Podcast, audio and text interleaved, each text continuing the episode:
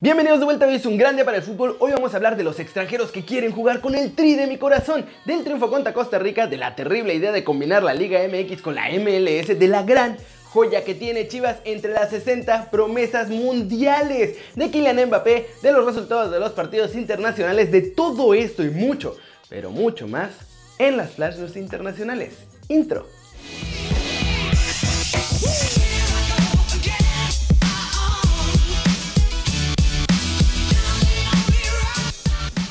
Arranquemos con un muy breve resumen del México-Costa Rica, en el que el Tri venció 3 goles contra 2 en partido amistoso internacional por la fecha FIFA y que se jugó en Monterrey. Los goles del Tri fueron de Raúl Jiménez, Víctor Guzmán y Henry Martín.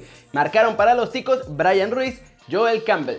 Y el encuentro fue muy, muy luchado. La selección mexicana supo sacar adelante el resultado pese a estar dos veces consecutivas por debajo en el marcador. De esta forma, el equipo dirigido interinamente por Ricardo El Tuca Ferretti logró su primer triunfo, así es, su primera victoria en 5 partidos. Ahora, México prepara su siguiente encuentro contra Chile donde sí piensa utilizar el Tuca a toda la legión extranjera, ya que se les considera a los andinos un rival de mucha mayor jerarquía que a los ticos. ¿Cómo ven? ¿Les gustó a ustedes los que mostró el Tri contra Costa Rica? Y ya que estamos hablando de la selección de todos nosotros, esta está entrando en una etapa de cambio generacional y en la Liga MX hay un argentino y dos españoles que quieren aprovechar esta oportunidad para poder colarse al tri como naturalizados.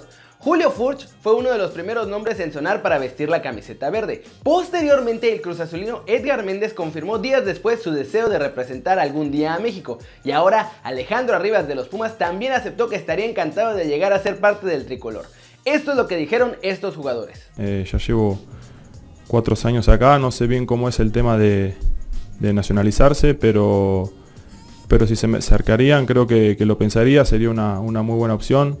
Este, la verdad que en cuanto a, selección argentina lo veo muy lejano, este, quizás ni, ni voltean a, mirar a México, entonces eh, creo que que buscar otra opción sería muy bueno para mí. Me queda mucho tiempo todavía para conseguir la nacionalidad, ¿no? Acabo de llegar y la verdad que yo estoy contento en México, todo el mundo me ha apoyado, se ha portado muy bien conmigo y, bueno, si sigo aquí muchos años, pues, pues, bueno, sería una posibilidad, yo estaría encantado, la verdad. Simplemente si tu país no te considera, ¿no? Por el motivo que, que sea, pues te pueden considerar en otro país y que tú realmente te sientes apoyado por ese país y te vas a dar todo, no hay ningún problema. ¿Cómo la ven? Toda una columna vertebral de naturalizados que quieren vestir la camiseta verde. Un central, un mediocampista y un delantero. Pero, ¿ustedes creen que realmente México necesita a estos jugadores en la selección? Una liga de fútbol norteamericana entre Canadá, México y Estados Unidos podría ser el principal legado de la Copa del Mundo de 2026 que van a organizar estas tres naciones. La Liga MX la verdad es que sigue siendo el campeonato de fútbol más visto y atrae en promedio cerca de 26.500 espectadores por partido. Sin embargo, los ingresos por derechos televisivos globales y de patrocinio en América del Norte son insignificantes en comparación con las mejores ligas de Europa. Por esto, Enrique Bonilla, presidente de la Liga MX, cree que es algo que podría cambiar con una nueva división que agrupe a los equipos de toda la región. Esto fue lo que dijo. Es una posibilidad, una liga norteamericana. Tenemos que determinar cómo y ver los pros y los contras, pero creo que es una manera de crecer y competir nuevamente. Si podemos hacer una Copa del Mundo, podemos hacer una liga norteamericana o una Copa norteamericana. La idea principal es que tenemos que crecer juntos para competir. Si no, solo serán los chicos ricos de Europa y el resto del mundo. Increíble. No entiendo cómo siguen pensando en crecer con la MLS cuando lo que tendrían que estar haciendo es tratar de volver a la Libertadores, a la Copa América. Allá sí crecería el nivel del fútbol mexicano y no con los equipos del vecino del norte. ¿O ustedes qué piensan? El Guadalajara cuenta con su nuevo chicharito. No, no, no, no, no, no, no. No es cierto. Este delantero es mucho mejor que el atacante del West Ham. Se trata de Sebastián Martínez, el cual milita en las inferiores del club y de acuerdo con un listado ofrecido por el prestigioso diario británico The Guardian, al que le apodan el Chevy, que nació el 6 de enero del 2001, es uno de los mejores 60 diamantes en bruto del planeta. Esto gracias a su olfato goleador, aunado a las cualidades que tiene para jugar fuera del área. Aunque todavía no debuta en primera división, el nativo de Coatzacoalcos ha deslumbrado en las categorías menores del rebaño, donde lleva nada más 39 goles, 10 de ellos en esta apertura 2018 con la sub-17.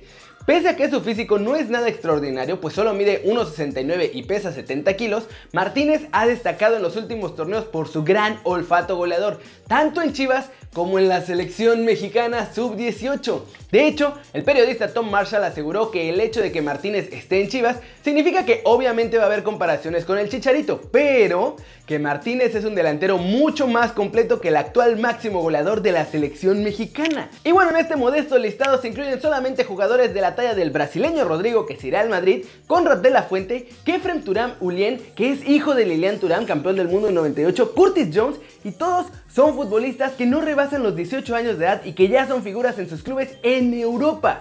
Y bueno, Rodrigo en Sudamérica. Flash News, la leyenda de la velocidad Usain Bolt marcó sus primeros dos goles como futbolista profesional en su primer partido como titular con los Central Coast Mariners, en la victoria 4-0 ante el Southwest United, en un amistoso de pretemporada disputado en Australia. Corea del Sur se impuso 2 a 1 en Seúl a un Uruguay sin Luis Suárez ni José María Jiménez en un amistoso en el que ambos equipos afrontaron con seriedad e intensidad y que los asiáticos se acabaron llevando tras aprovechar un córner mal defendido por los charrúas. Japón goleó a Panamá 3 a 0 en un partido amistoso disputado en el país asiático, donde volvieron a brillar los jóvenes talentos de una renovada selección nipona y en el que los centroamericanos mantuvieron su racha negativa. Colombia y Estados Unidos se enfrentaron este jueves en un amistoso válido por la penúltima fecha FIFA del año el duelo tuvo un sorprendente ida y vuelta y resultó con victoria para los sudamericanos por 4-2 en el estadio Raymond James Stadium de Tampa Bay. Francia igualó 2 2 ante Islandia en este partido amistoso internacional por la fecha FIFA en el Stade du. Kylian Mbappé ingresó a los 60 minutos del compromiso y fue la pieza clave para sobreponerse en el marcador tras iniciar 2 0 abajo. Portugal venció 3-2 a Polonia por la jornada 3 del Grupo A de la Liga de Naciones de la UEFA. El conjunto luso fue visitante en esta ocasión y el duelo fue desarrollado en el estadio Silesia de Chorzów. España vapuleó 4-1 a Gales este jueves 11 de octubre en partido amistoso de la fecha FIFA en el Principality Stadium de Cardiff. Paco Alcácer anotó un doblete para los visitantes. Se encienden las alarmas porque Francia abrió una investigación por posible amaño de partido en la Champions League, en el partido disputado el 3 de octubre entre el PSG y el Estrella Roja de Belgado. Esto lo informa el equipo. El rotativo francés publica que la UEFA recibió un aviso de que un alto dirigente del club serbio, que contó con varios cómplices, había apostado varios millones de euros a que la Estrella Roja perdería por 5 goles de diferencia. Ante esta advertencia y viendo la contundente victoria 6 a 1, el organismo ha alertado a las autoridades francesas que han optado por abrir una investigación. El encuentro disputado en el Parque de los Príncipes contó con un claro protagonista, Neymar, que marcó un hat-trick, los jugadores se marcharon al descanso con un 4-0 en el marcador y en el 70 los pronósticos del dirigente serbio se empezaron a hacer realidad cuando Kylian Mbappé logró el quinto gol. El Estrella Roja marcó el tanto de la dignidad que nació de las botas de Marín, en una de las muy, pero muy pocas acciones ofensivas que tuvieron en todo el partido. Pero finalmente en el 81 Neymar puso el último gol, la cereza al pastel, marcando su hat-trick de la noche y confirmando el supuesto arreglo. ¿Cómo ven? A mí sinceramente me parece muy extraño. Yo hubiera apostado también a que le iban a meter por lo menos 5 goles a la Estrella Roja. Pero bueno, según Declan Hill, la complejidad para hacer este tipo de amaños en partidos tan importantes es muy excesiva. Por eso se suelen hacer en ligas mucho menos seguidas por tantas miradas para así poder pasar desapercibidos. Pero ustedes, ¿qué piensan?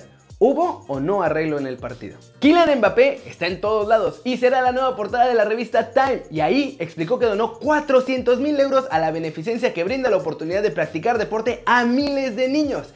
Este dinero es la prima completa que ganó tras levantar la Copa del Mundo en Rusia 2018 y sí, la entregó completita. El campeón del mundo con Francia, Kylian Mbappé, decidió donar 400 mil euros que le fueron entregados por consagrarse campeón del mundo por una razón muy simple y muy, pero muy real. Esto fue lo que dijo. Entregué el dinero a la asociación Capadrino porque ser discapacitado es difícil y mostrarle a estas personas que también pueden hacer deporte es muy importante para mí.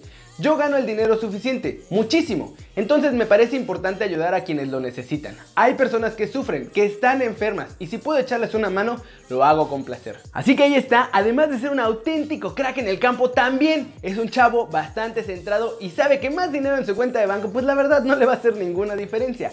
Ojalá que más futbolistas donaran estas cantidades porque en realidad si todos se juntaran podrían hacer un cambio muy importante en el mundo.